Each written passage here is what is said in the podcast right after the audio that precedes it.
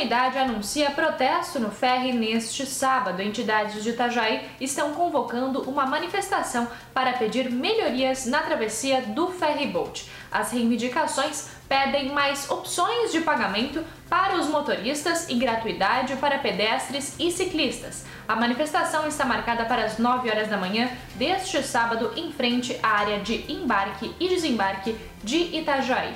A movimentação da comunidade teve início depois que um vídeo de uma confusão que ocorreu no ferryboat viralizou nas redes sociais após um motorista alegar que não tinha dinheiro em espécie para o pagamento e ser agredido dentro da embarcação.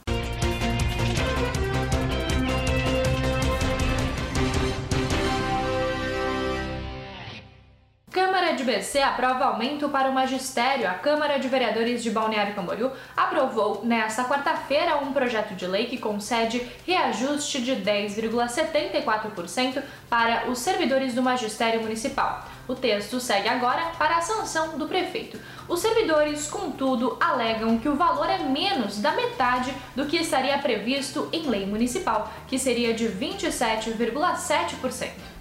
Assaltantes disfarçados de funcionários da Celesc levam quase meio milhão de reais. Assaltantes que vestiam roupas de eletricistas da Celesc invadiram uma casa no centro de Balneário Camboriú, renderam uma família e fugiram levando dinheiro e joias na manhã desta sexta-feira. O assalto foi na rua 601. Vídeos das câmeras de monitoramento mostram os homens fugindo em direção à BR-101.